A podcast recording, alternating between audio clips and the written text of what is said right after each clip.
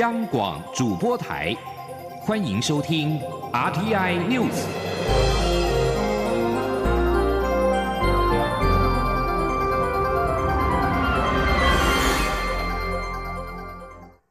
各位好，我是主播王玉伟，欢迎收听这节央广主播台提供给您的 RTI News 新闻。首先带您关注国际焦点。黎巴嫩首都贝鲁特市中心附近在四号发生了大爆炸，卫生部长哈山宣布，爆炸造成至少五十人丧生和两千七百人受伤。安全总局局长伊布拉辛表示，爆炸可能是放置在港区仓库的爆裂物所造成。根据法新社报道，哈山接受数家电视台访问时表示，这是名副其实的灾难。伊布拉辛则表示，有一个仓库放置多年前没收的物质，似乎是高度易爆的爆裂物。黎巴嫩总理迪亚布宣布，全国五号举哀一天，并且表示必须向造成这一起灾难的人就责，同时请求友邦提供协助。美国、英国、法国、伊朗和以色列等国都表示愿意提供援助，而波斯湾国家则是向罹难者致哀。这起大爆炸威力强大，全市都感受到震波，许多住家窗户玻璃被震碎，甚至有公寓的阳台被震垮。继续关注香港情势。港警依据港区国安法正式通缉六名海外港人，其中包含了美籍人士朱慕明。美国国务卿蓬佩奥四号表示，中共试图将手伸向海外，美国将持续保护本国人民免受中国威权长臂的管辖。中国官媒央视七月三十一号报道，香港警方依据涉嫌违反港区国安法，正式通缉六名逃往海外的乱港分子，包括了香港众志前常委卢冠聪、独立联盟前召集人陈家驹、英国驻香港总领事馆前职员郑文杰、本土民主前线前召集人黄台仰、学生动员前成员刘康，以及华府游说组织香港民主会。执行总监朱慕明、卢冠聪、刘康及郑文杰皆已逃亡英国寻求庇护，黄台仰则流亡德国。朱慕明已在美国生活三十年，有美国公民身份。陈家驹六月初弃保潜逃，据传仍可能在荷兰。朱明日前指出，当港区国安法条文公布时，外界很多人就担心受到波及的不会只有香港人，而是任何国家的公民。而北京现在显然想用它来试水温，但他强调，这不会阻止他持续游说美国国会等行政部门。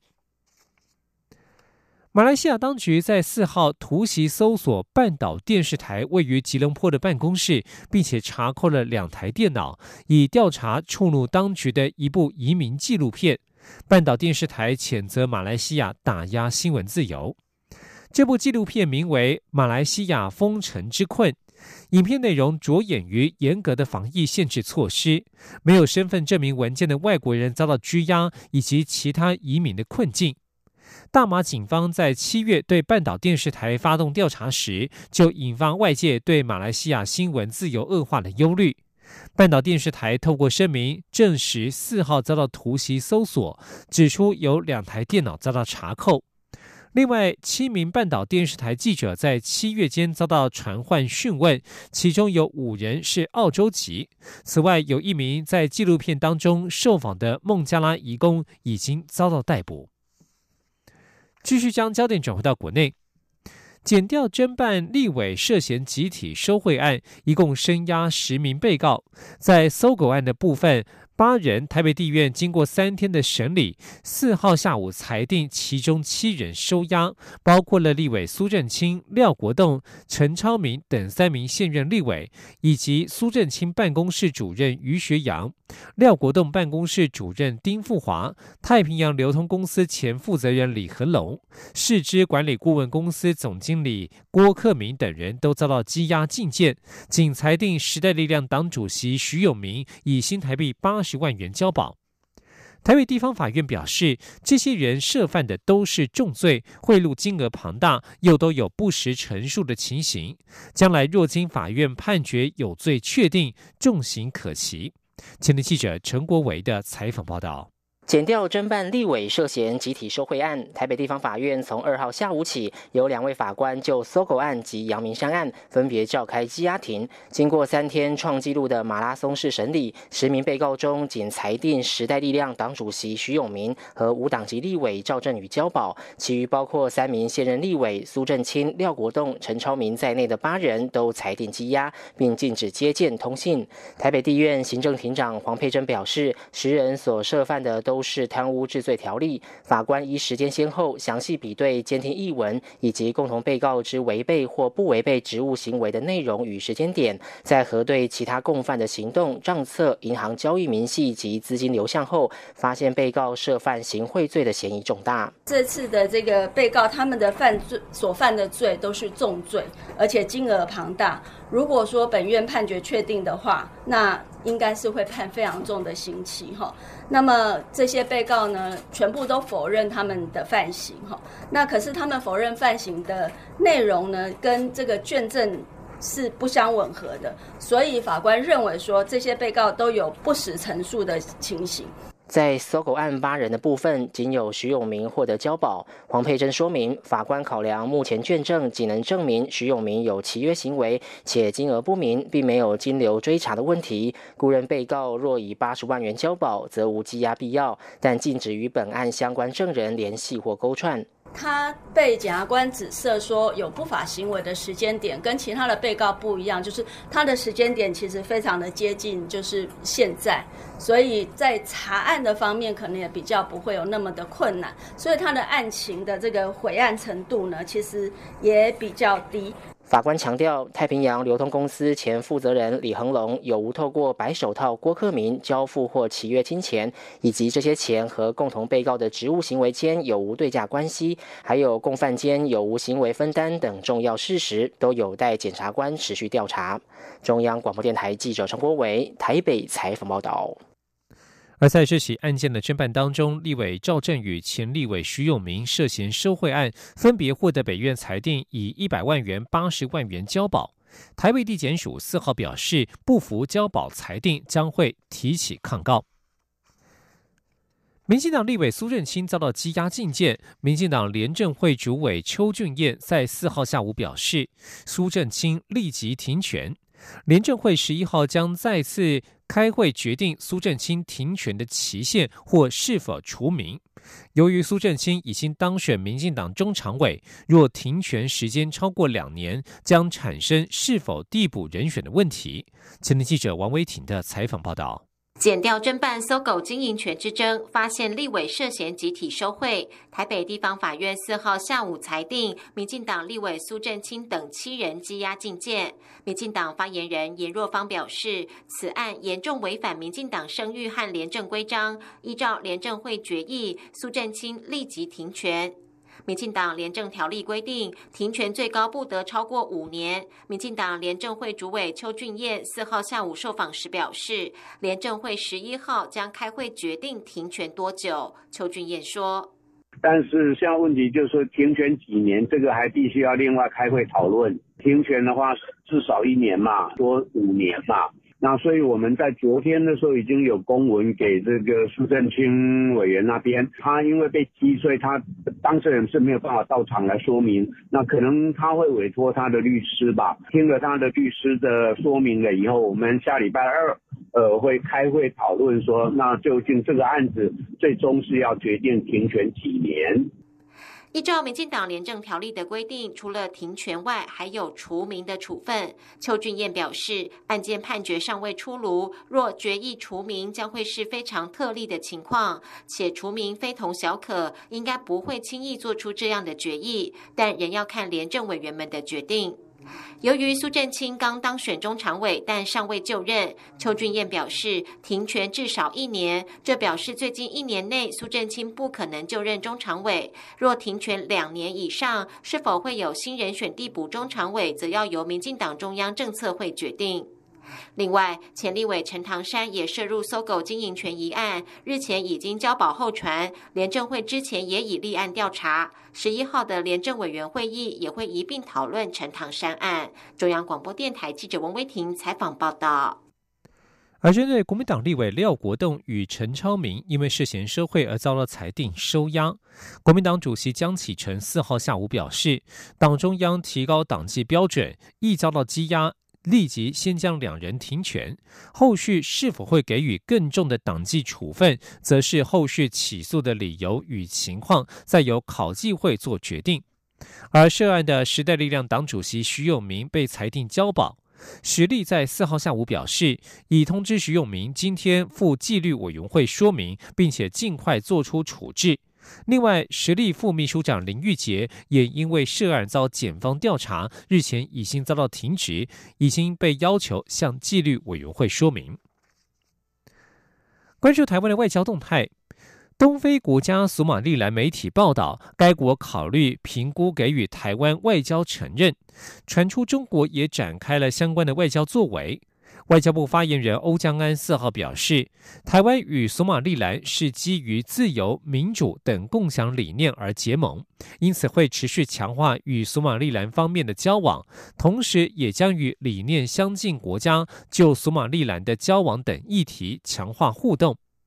对此，两岸政策协会研究员吴色志在四号受访表示，不排除索马利兰可能在操作两岸杠杆，以创造该国需要的国际空间。因此，在情势尚未明朗、国际局势又异趋复杂的情况之下，建议政府谨慎处理后续的外交议题。不仅应该进一步掌握研析所国情势，也有必要多方咨询，并且对此议题保持一定程度的弹性。前天记者王兆坤的采访报道：台湾与索马利兰其实在二月二十六号就签署了《中华民国台湾政府与索马利兰共和国政府双边议定书》，双方政府同意以台湾代表处及索马利兰代表处名称互设官方代表机构。不过，却是在相隔数月后的七月一号才对外宣布这件事情。没想到，我方公开说明互相设处一事仅一个月。索马利兰当地媒体却报道，索马利兰正准备承认台湾，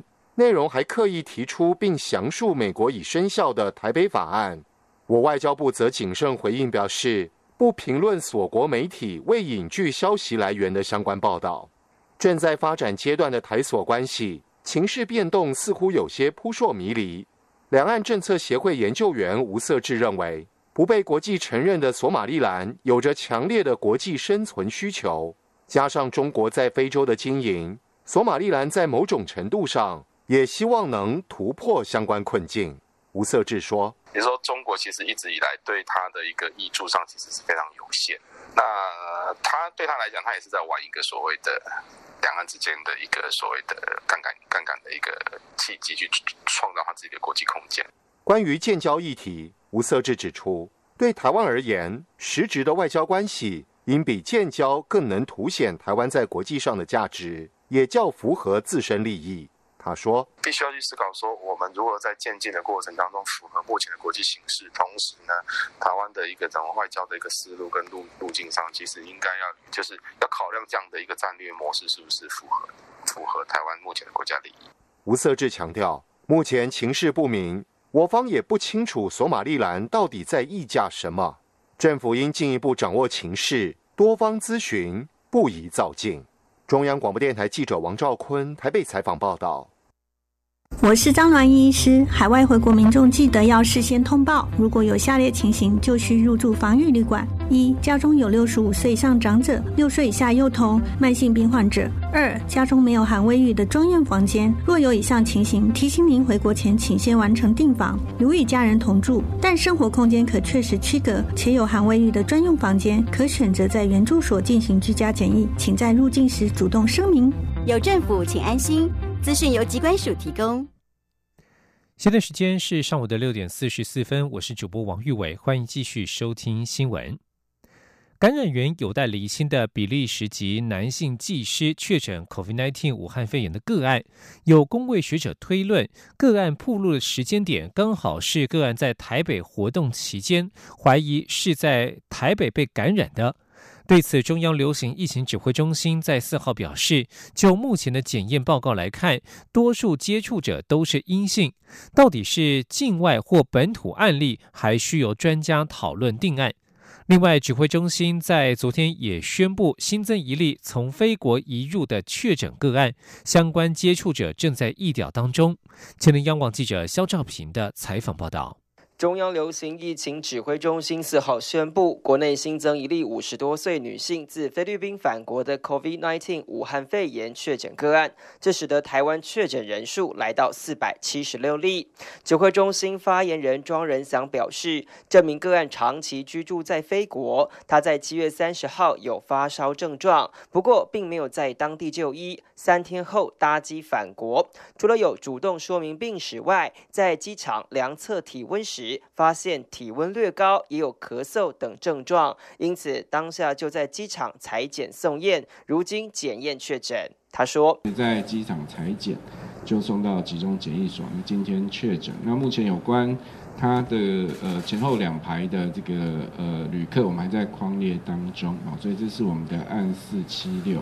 至于确诊个案编号第四六九，感染源戴厘清的比利时籍男性技师，因为卫生单位证实这名个案在六月下旬曾有过台北、台中、宜兰、彰化等地活动史，甚至有公卫学者比对感染时间推论，指个案遭感染的地点是在台北，因此引发外界关注。对此，庄仁祥表示，目前掌握有餐厅、办公室、居所等处可以意料的人都会裁剪。不过，他也引用目前掌握的四百四十一位接触者的裁剪情况分析。庄仁祥认为，如果个案是在台北感染，那么彰化的接触者也应该会有很多人被感染，但目前却没有这样的状况。他说：“那目前已经裁剪了四百四十一位，哦的检体。”核酸检测三百六十六位都是阴性，啊，那有七十五位是检验中。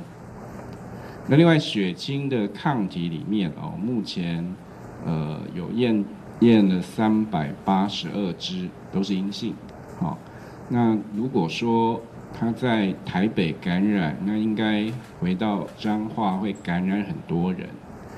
那我也没看到彰化有人感染啊，对，所以呃。呃，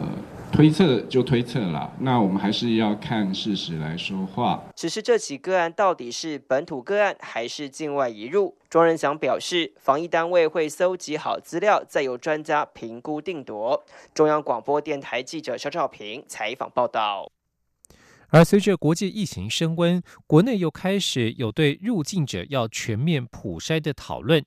指挥中心发言人庄仁祥四号引用近期对无法提出登机前三日阴性证明者以及从非国入境者的检验样本提出说明，强调普筛还是会有阳性遗漏个案，而且加上居家检疫与自主健康管理等措施，还是可以做好疫情的管控。行政院长苏贞昌在四号表示，近来发生非洲猪瘟以及金门牛结节疹等事件，请农委会、防检局、海关应严守国境，并且保护本土物种。这方面要如同防治非洲猪瘟一般，要人给人，要钱给钱，一定要立即处理，不能够分歧。农委会牛结节疹紧急应变小组四号表示，金门县健康牛只在四号已经完成疫苗注射。此外，金门县无新增牛结节疹案例场，也没有新增疑患牛只，累计案例及疑似案例牛场仍维持在五十场。行政院透过新闻稿表示，苏贞昌四号主持中央灾害防救汇报第四十二次会议时表示，最好的国防在心防，最好的防治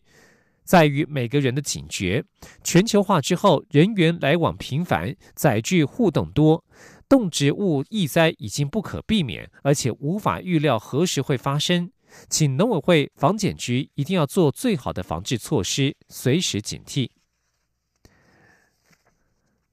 另外，农委会在今年初宣布禁用农药巴拉益之后，近期拟开放另外一种除草剂固沙草作为红豆干燥的替代用药，遭网络媒体质疑，此药在二零一八年就遭到欧盟禁用。对此，农委会四号澄清，欧盟并不是禁用固沙草，只是业者没有提出展延许可，正确使用之下没有安全疑虑。前的记者杨文军的采访报道。巴拉伊退场不到四个月，政府拟开放另一款除草剂固沙草，当做红豆采收前的干燥剂。根据网络媒体报道指出，固沙草具有神经毒性、高生殖毒性，并在二零一八年遭欧盟禁用。农委会防检局副局长邹慧娟指出，他们请驻欧盟兼驻比利时的代表处经济组查证，固沙草目前于欧盟属于未核准登记有效成分，并非。是限制或禁止使用，关键就在于业者未申请展言。他说：“呃，因为这个药剂在展言的时候，业者没有申请，那所以呢不核准使用。他们当初的核准是在二零零七年的这个十月一号，那到了二零一七年的九月三十号就到期了。那业者如果不能。”呃，申请展年的话，那他就会不核准使用。在毒性部分，防检局药毒所组长蔡伟任指出，政府要定定标准时，会考量这些研究报告的研究环境及资料是否符合国际标准。媒体所引用的研究中，是将固沙花草直接滴于动物的鼻内，和人类运用模式有极大差别，所以释放的量及研究方式未符合国际标准。但农委会会列为。参考农委会强调，我国农药的登记与使用均经完整的评估，确认其安全性及有效性，才会核准通过。相关做法和世界各国无异。但根据试验的调查，我国农民使用固沙草时的喷药暴露风险，皆属于安全可接受的范围。未来若国际上有新的科学报告或市政，则会采用滚动式的检讨，必要时则对该药剂采取限用或禁用等管制措施。中央广播电台记者杨文君台北采访报道。关注性别议题。儿童福利联盟文教基金会在四号公布二零二零年台湾男性育儿态度与现况，发现有超过九成的男性认同父亲请育儿假，但是却有超过八成的父亲没有申请过育婴留职停薪、家庭照顾假，其原因分别是经济压力、怕影响升迁或考绩等原因。而盟呼吁政府应该增加诱因，改善男性当前的困境，同时社会也应该改变文化，一起鼓励爸爸当妈妈育儿的神队友。前天央广记者肖兆平的采访报道。儿童福利联盟文教基金会四号发表二零二零年台湾男性育儿态度及现况调查报告，发现有四成六的男性受访者觉得人的一生必须有孩子，甚至有超过六成的未生育的男性有计划要生孩子，而这些比例都比女性受访者来得高，显示台湾男性比女性更倾向有下一代。调查也发现，有九成五的男性受访者同意父亲请育儿假可以让妈妈的心理健康有改善，也有超过八成的男性受访者认同照顾孩子情绪和满足经济需求两性提供的照顾一样好。而盟执行长白立方说：“因为有很多选项，反正就是七成一到九成五哦，就是都会觉得说男性请育儿假其实对妈妈。”的呃，对小孩的心理健康或未来的发展都是好的。对爸爸自己，他们自己认为说，也会对自己育儿的比较有信心，这样子也会比较投入。所以等于说，我们用这样子去去看，说其实男性是。认同男就是父职的参与的，虽然对生育养育持正面态度，但调查也发现有超过八成的父亲没有申请过育婴留职停薪、家庭照顾假，甚至连全新的五天陪产假也有三成比例没有申请。白立方说：“为为什么就是第一名还是写经济压力嘛？因为其实育婴留停大概只有六成薪而已嘛。那第二个原因就是影响到升迁。”担心影响升迁啊、烤鸡这些，然后还有几乎快要两成担心没有办法恢复原职。白立方表示，台湾女性不太愿意生育的原因，除了考量失去自由外，就是担心自己没有神队友。既然调查发现男性大多认同育婴留停，政府就应该增加诱因，鼓励男性申请，同时也要改变女性是主要照顾者的文化氛围，才能协助爸爸安心育儿。中央广播电台记者肖兆平采访报道。体育消息。模拟东京奥运对抗赛桌球项目四号登场，郑怡静与林云如这一对双打组合率先登场，以直落三击败对手。两人都表示，趁这一次的模拟赛，正好慢慢找回搭档的默契。两人五号还将对上张志渊与陈建安男子双打，被视为这次模拟赛最有看头的一场桌球大赛。而郑怡静和林云如也非常的期待。桌球好手庄智渊与陈建安四号于模拟东京奥运对抗赛当中以双打组合出赛，尽管有好一阵子没有一起比赛，但是两人长期合作，默契十足。媒体问到五号将与林云如和郑怡静这一对混双对决有何感想，庄智渊霸气笑说要打爆他们。前天央广记者郑祥云、江昭伦的采访报道。模拟东京奥运对抗赛桌球赛四号、五号在国训中心登场。除了已经取得冬奥会双门票的郑怡静、林云如亮相，庄智渊与陈建安也以双打组合出赛。由于有多年合作默契，也持续保持训练，庄智渊与陈建安在模拟赛打起来状况还不错。跟小安都很熟悉嘛，所以哪怕嗯没有见面，然后球拍拿着这样去配，感觉都还是可以。加减有一些帮，因为毕竟我们那么久没比赛的话，比赛跟训练的感觉还是不一样。为了增加比赛强度，模拟冬奥赛桌球赛特别安排混双郑怡静与林云如对上男子双打庄智渊与陈静安。由于去年庄智渊曾因为不满部分教练偏心先窜起的小将林云如，一度退出国家代表队，也宣称不打奥运，直到今年初才又回心转意重返国家代表队。如今两人要在场上交手，格外引起瞩目。庄智渊说：“想法我要打爆他们了，正常打了，我来就是磨练嘛，这么久会比赛了，正常打。尬尬没有，他要教训我们。”陈建安则平常心看待这一场大战，但也认为郑怡静与林云如近年参加大大小小的比赛都有得名，看得出来两人默契很不错，应该会是一场很精彩的比赛。中国电台记者郑祥云、江昭伦高雄国训中心采访报道。关心国际消息，